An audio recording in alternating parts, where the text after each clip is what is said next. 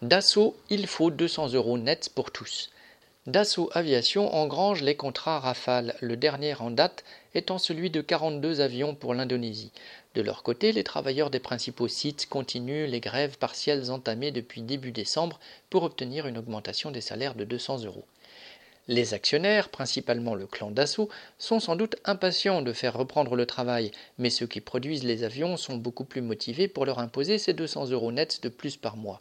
C'est effectivement le moment. Jamais l'entreprise n'a eu de telles commandes. Une partie des travailleurs sont suffisamment déterminés pour maintenir le cap de la grève et remettre la lutte sur le bon rail chaque fois que c'est nécessaire.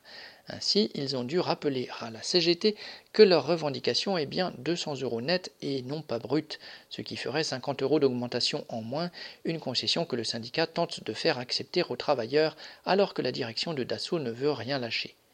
La CGT est pressée de trouver une issue au conflit et ne s'en cache pas.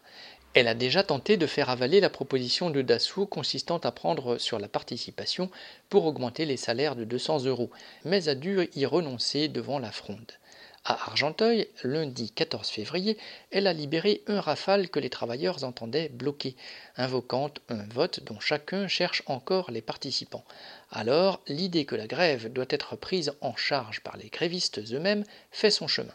En effet, il n'y a pas lieu de renoncer à quoi que ce soit concernant les 200 euros nets d'augmentation mensuelle, d'autant que cette revendication est reprise dans d'autres entreprises, par exemple chez Safran où des débrayages s'organisent à Ville-la-Roche, Corbeil et Gennevilliers sur la même revendication. Cerise sur le gâteau, un débrayage a même eu lieu le même jour chez Dassault Systèmes à Vélizy, ce qui est inhabituel. Il y a tout lieu d'amplifier le mouvement pour les 200 euros nets d'augmentation mensuelle. Plus les travailleurs seront nombreux et déterminés, plus ils pourront faire aboutir cette revendication. Correspondant lutte ouvrière.